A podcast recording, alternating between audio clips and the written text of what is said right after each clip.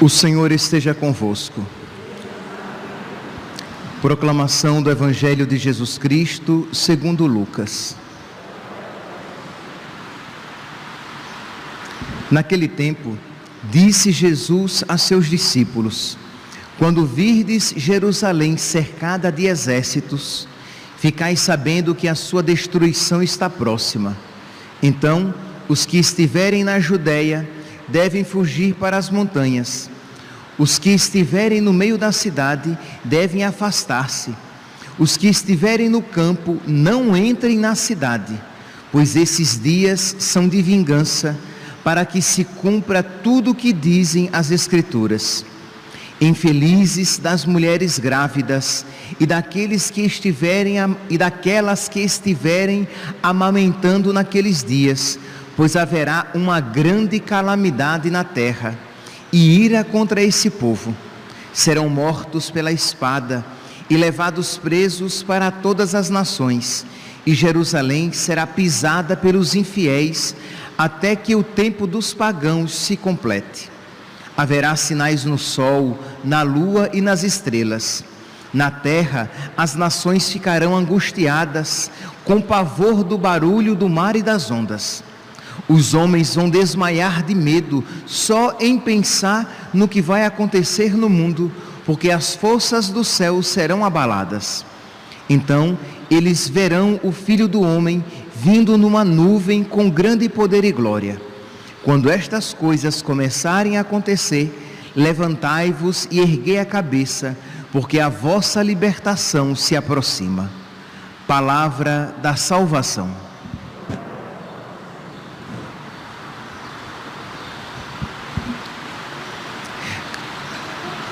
Caríssimos irmãos e irmãs, antes mesmo de começar a homilia de hoje, apenas uma observação com relação à homilia de ontem que eu falei um número e eu fiquei na hora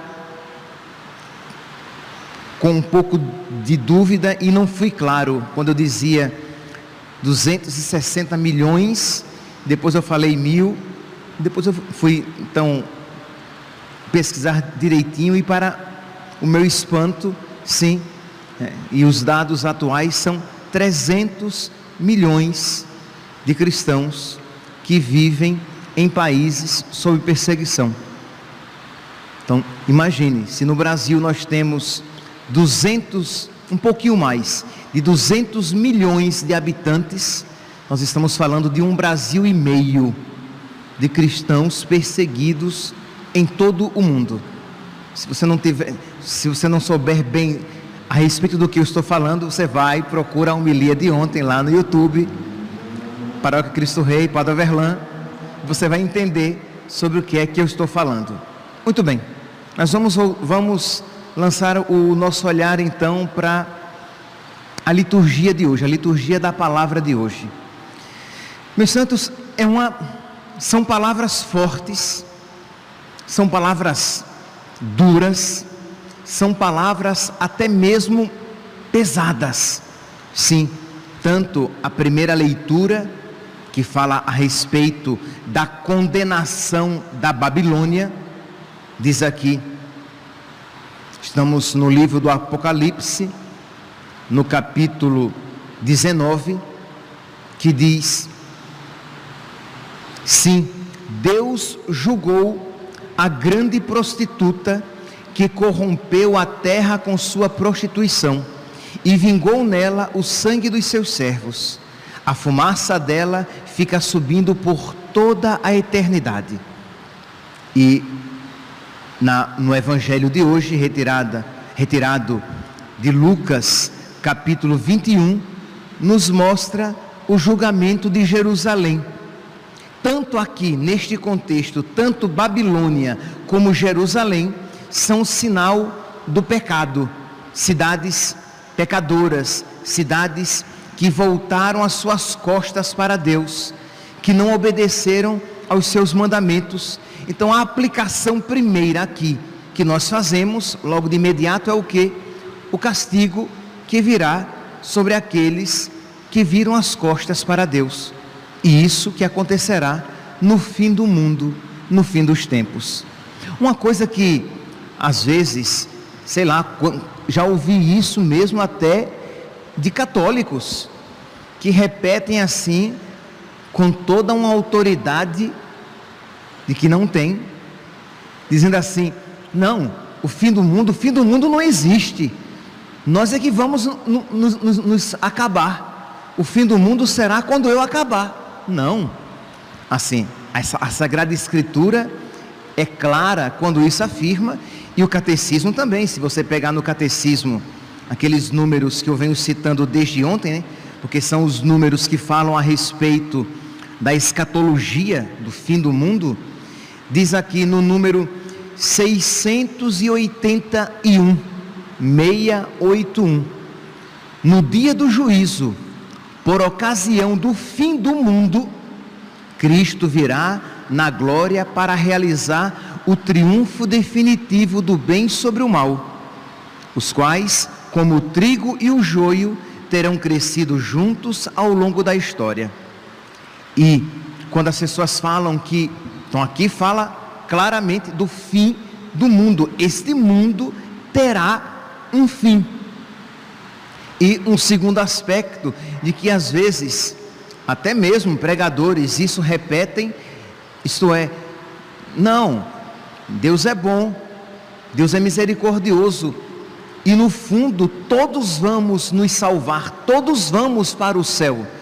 Até já comentei aqui de algumas vezes você vai para um velório e as pessoas já estão, como se diz, cantando vitória para o defunto. Não, ainda bem, né? Já, está com Deus, já está no céu. Assim, é claro que o céu, misericórdia, é possível e muito possível. É claro que Deus quer que todos nós nos salvemos. Deus quer que todos os homens se salvem e cheguem ao conhecimento da verdade. Mas nós não podemos simplesmente tirar a possibilidade real da perdição eterna. Catecismo número 679, 679. É pela recusa da graça nesta vida que cada um julga a si mesmo. Então, esta vida é o vale da decisão, é o vale de Josafá, é o vale do julgamento. Aqui neste mundo, pelas nossas escolhas, nós nos decidimos por Deus ou contra Deus.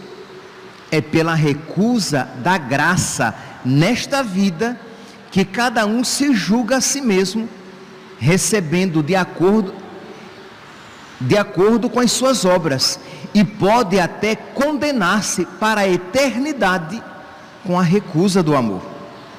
Então, apenas dizendo, fazendo aqui uma afirmação óbvia para todo católico, mas que é sempre bom relembrar, não para criar, causar um terror, a finalidade não é essa, mas para que nós compreendamos a seriedade da nossa vida, isto é, devemos levar a sério a nossa vida, porque é aqui que nós nos decidimos por Deus ou contra Deus.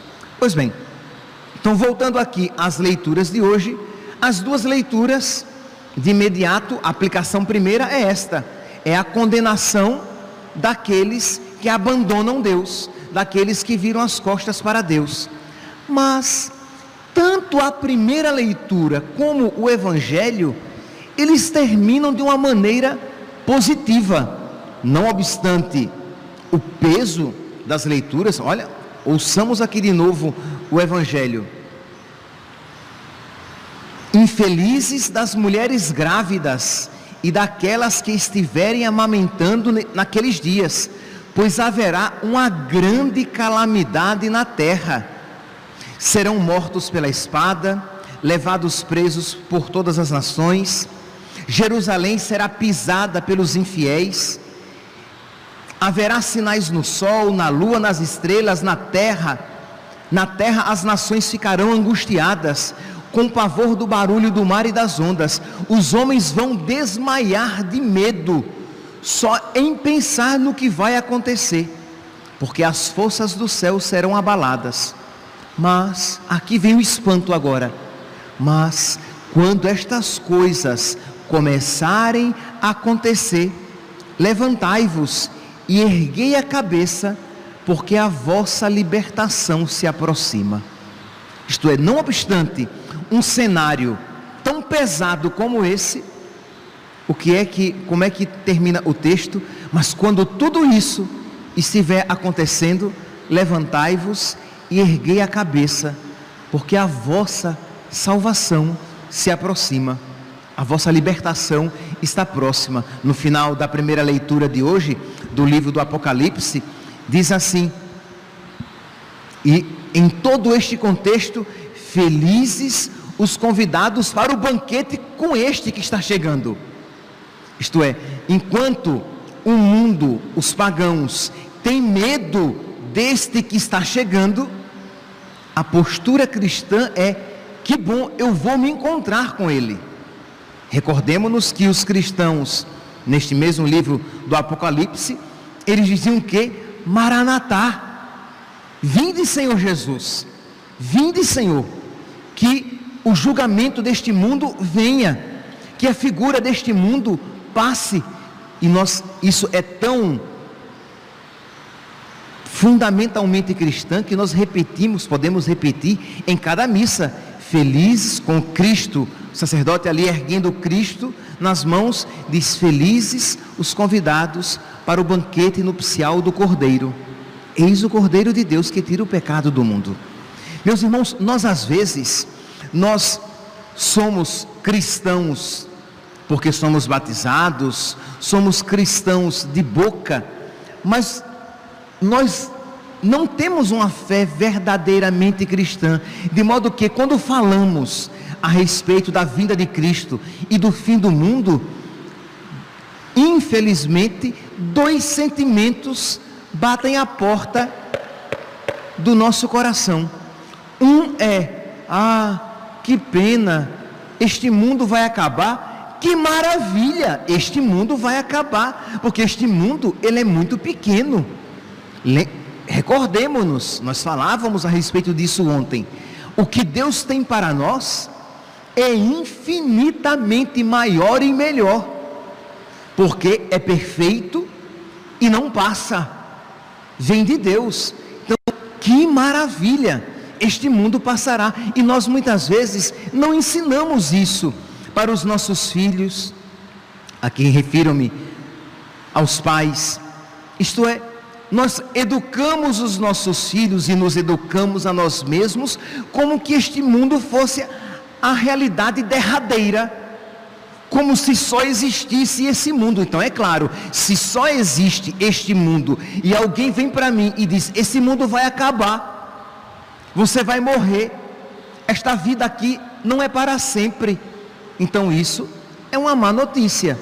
Se só existe este mundo, mas se eu creio que existe um outro mundo, quando alguém diz este mundo não é para sempre, a atitude do cristão é: glória a Deus, aleluia, que maravilha, que bom que este mundo não é para sempre, que existe um outro mundo perfeito e eterno, reservado para nós. Felizes os convidados para o banquete nupcial do Cordeiro, felizes somos nós. Pois bem, então a primeira atitude é esta que maravilha, este mundo não é para sempre. A segunda, eu falava dos, dos defeitos, né? Então a primeira atitude possível é a tristeza, porque este mundo não é para sempre. A segunda atitude errada é o medo. Jesus está voltando. Misericórdia. E agora, o que eu farei?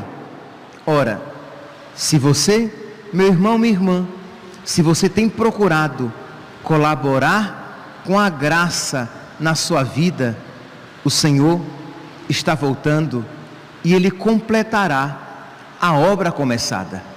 Há um salmo, Salmo 137, 138, que diz de uma maneira tão bonita: Salmos 137 e 138, de acordo com a tradução. Completai em minha obra começada, ó Senhor, vossa bondade é para sempre. Eu vos peço, não deixeis inacabada esta obra que fizeram vossas mãos.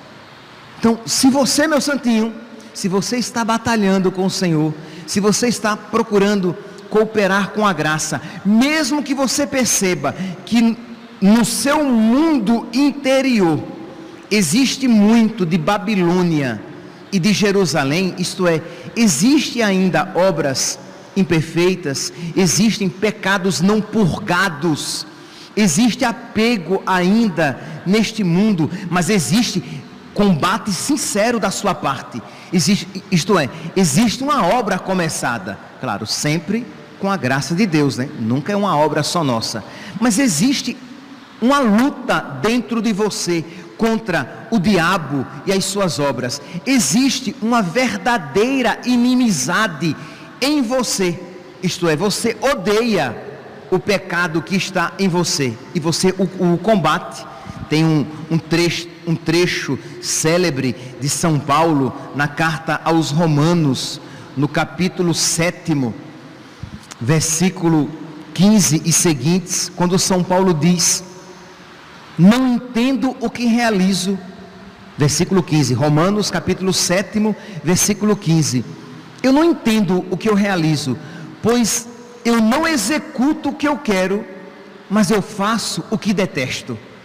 Isto é, se nós formos sinceros, nós iremos olhar para dentro de nós e veremos que existe uma luta, que existem realidades dentro de nós que nós detestamos e devemos detestar, mas que às vezes nos sentimos inclinados. Então é aquela luta dentro de mim. Versículo 18: O querer está ao meu alcance, mas não o executar. Eu queria ser santo, eu queria ser totalmente desapegado dos meus pecados, mas isso ainda não se realizou completamente na minha vida. Também, sem sombra de dúvidas, porque eu ainda não, não quero plenamente, por isso que a graça não é plenamente derramada em mim. Mas o que eu quero dizer, deixar claro é que, que o nosso coração, numa, claro, você vai dizer, padre, mas nos santos de sétima morada era assim. Não, num santo que progrediu no amor de Deus, o seu coração já é tranquilo, porque o seu coração já é todo de Deus. Mas naqueles que estamos em processo de santificação, o coração é um campo de batalha. Isto é, uma luta de vida e morte se se faz no nosso coração, de modo que nós precisamos cada vez mais alimentar o homem novo, para que o homem velho tenha cada vez menos força dentro de nós. Continua São Paulo no versículo 21. Romanos, capítulo 7, versículo 21. Eu me encontro com esta fatalidade, desejando fazer o bem, o que se põe do, do meu lado é o mal. Em meu interior agrada-me a lei de Deus. Em meus membros eu descubro uma outra lei que guerreia contra contra a lei da razão. Infeliz de mim, versículo 24: quem me livrará deste corpo de morte? Isto é, quem me livrará desta condição mortal de luta, de vida e de morte dentro de mim? Então quer dizer, nós sabemos que existe esta luta dentro de nós, mas nós sabemos então que, que quando o Senhor vier, Ele completará a obra começada. Ele não deixará inacabada a obra que iniciaram as suas mãos. De modo que nós nos alegramos então. Sabemos sim que este dia, e sem ter medo disso dizer, disso dizer, este dia será terrível. O dia do julgamento final será terrível. Será um, um dia, um dia de ira, mas para aqueles que somos amigos de Cristo, será um dia maravilhoso, porque Ele arrancará de nós aquilo que ainda é mundo, aquilo que ainda é Babilônia. Ele arrancará o trigo, ou melhor, ele arrancará o joio e jogará no fogo. Porque nós muitas vezes temos a impressão de achar assim que o julgamento é os bons e os maus. Sim, mas nos bons também existe, infelizmente, também existirá, não em todos, mas também existirá um pouco de joio, um pouco de Babilônia, um pouco, um pouco dessa Jerusalém sem fé que virou as costas para Deus. É por isso que, diante então do Cristo que vem, que vem para julgar, nós levantamos as nossas cabeças e dizemos: Vem, Senhor Jesus, vinde, Senhor Jesus, como nós refletíamos domingo naquele hino, o Dies Irae, nós diante de Cristo que vem, nós reconhecendo a nossa miséria, mas confiando na Sua misericórdia, nós iremos desejar a Sua vinda. E é claro, meus santos, sempre quando eu digo isso, confiando na Sua misericórdia, eu não estou dizendo, nem de longe, que nós devemos pecar, nem procurar se converter e confiar na misericórdia de Deus. Isso não é confiança na misericórdia de Deus. Eu estou falando que você, da sua parte, motivado pela graça de Deus, você lutará com todas as suas forças para corresponder à graça de Deus na sua vida. Você lutará com, com todas as suas forças para extirpar o que houver de pecado no seu coração. Você lutará contra todas as suas forças para matar o homem velho dentro de você. Mas no fim das contas, você terá que dizer: Senhor, por misericórdia, completai a obra que as vossas mãos começaram. Completai, Senhor, aquilo que vós em mim começastes, porque misericórdia dentro de mim ainda há mundo, dentro de mim ainda há Babilônia, dentro de mim ainda há joio. É por isso que no, no hino do Diezire, a súplica da misericórdia está sempre presente. Por quê? Porque nem o justo está seguro. Diz aqui o hino, nem o justo, porque no justo o joio, o mundo, a Babilônia, também de alguma maneira está presente. No justo, a luta, não faço o bem que quero, mas o mal que eu não quero fazer, ainda está presente. Por isso, nem o justo está seguro. Senhor, salvais só por piedade. Me salvai, fonte da graça. Percebe aqui? São súplicas, são pedidos de quem suplica a misericórdia. Sede bom para comigo, perdoai-me nesse dia Quando forem os malditos para o fogo eterno aflitos, entre os vossos acolhei-me. Então são sempre súplicas confiantes na misericórdia de nosso Senhor. Pois bem, meus santos, que nós então diante desses textos que falam desse julgamento, da vinda do Senhor, desta vinda, repito, terrível do Senhor, desta vinda cheia de ira, em que o mundo será julgado, que nós não nos encontremos entre aqueles que viraram completamente as costas para nosso Senhor, mas que se nós não nos encontrarmos ainda entre os perfeitos, que nós nos encontremos entre aqueles em que a obra já foi começada. De modo que, olhe para a sua vida e veja o que ainda precisa ser feito. Olhe para a sua vida e veja se em você existe muito mais apego ao mundo e amor ao mundo. Uma das condições é que haja verdadeiro ódio ao mundo. São Paulo diz: Eu não faço o bem que quero, mas o mal que eu detesto. Mas se você ama o mal, se você é amigo do mal, você não pode nem sequer esta palavra repetir. Então, nesses dias que nós nos aproximamos do final do ano litúrgico, que nós façamos um exame de consciência.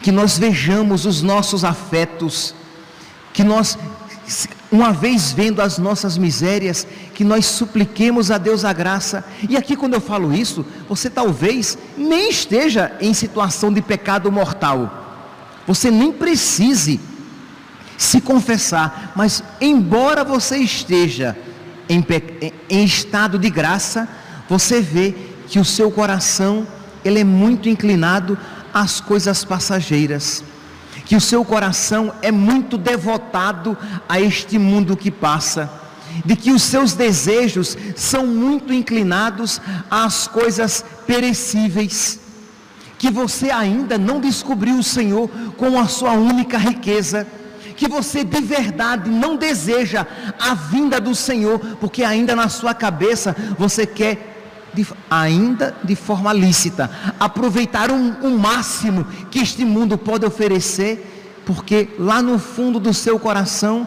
ainda existe muito daquele descrente que diz: Mas será que tudo isso mesmo existe? E se quando eu morrer, tudo isso acabar? Então, embora você não esteja em situação de pecado mortal, você pode ver que o seu coração ainda é este campo de batalha em que o homem novo, Cristo, precisa prevalecer.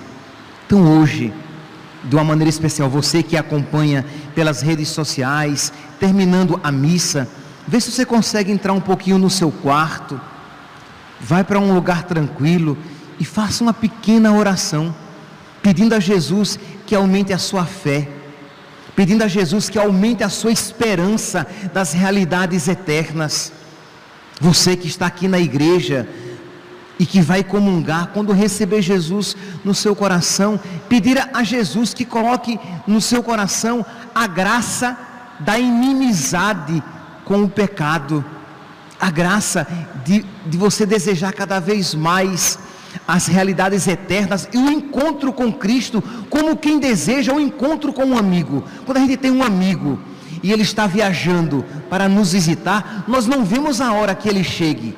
Ou quando nós vamos visitar o nosso amigo, nós não, não vemos a hora que cheguemos já àquele local, porque queremos nos encontrar com o nosso amigo. Muitas vezes, meus santos, o nosso relacionamento com Cristo não é assim. Nós não pensamos em Cristo como este amigo que vem e para quem eu vou. Nós pensamos como os pagãos no máximo, isto é, como um Deus terrível que se aproxima para tirar de mim as coisas boas a que eu estou apegado.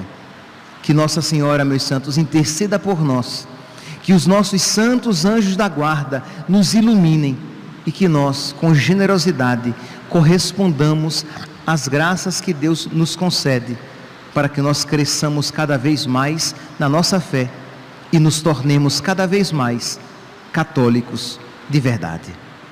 Louvado seja nosso Senhor Jesus Cristo, para sempre seja louvado.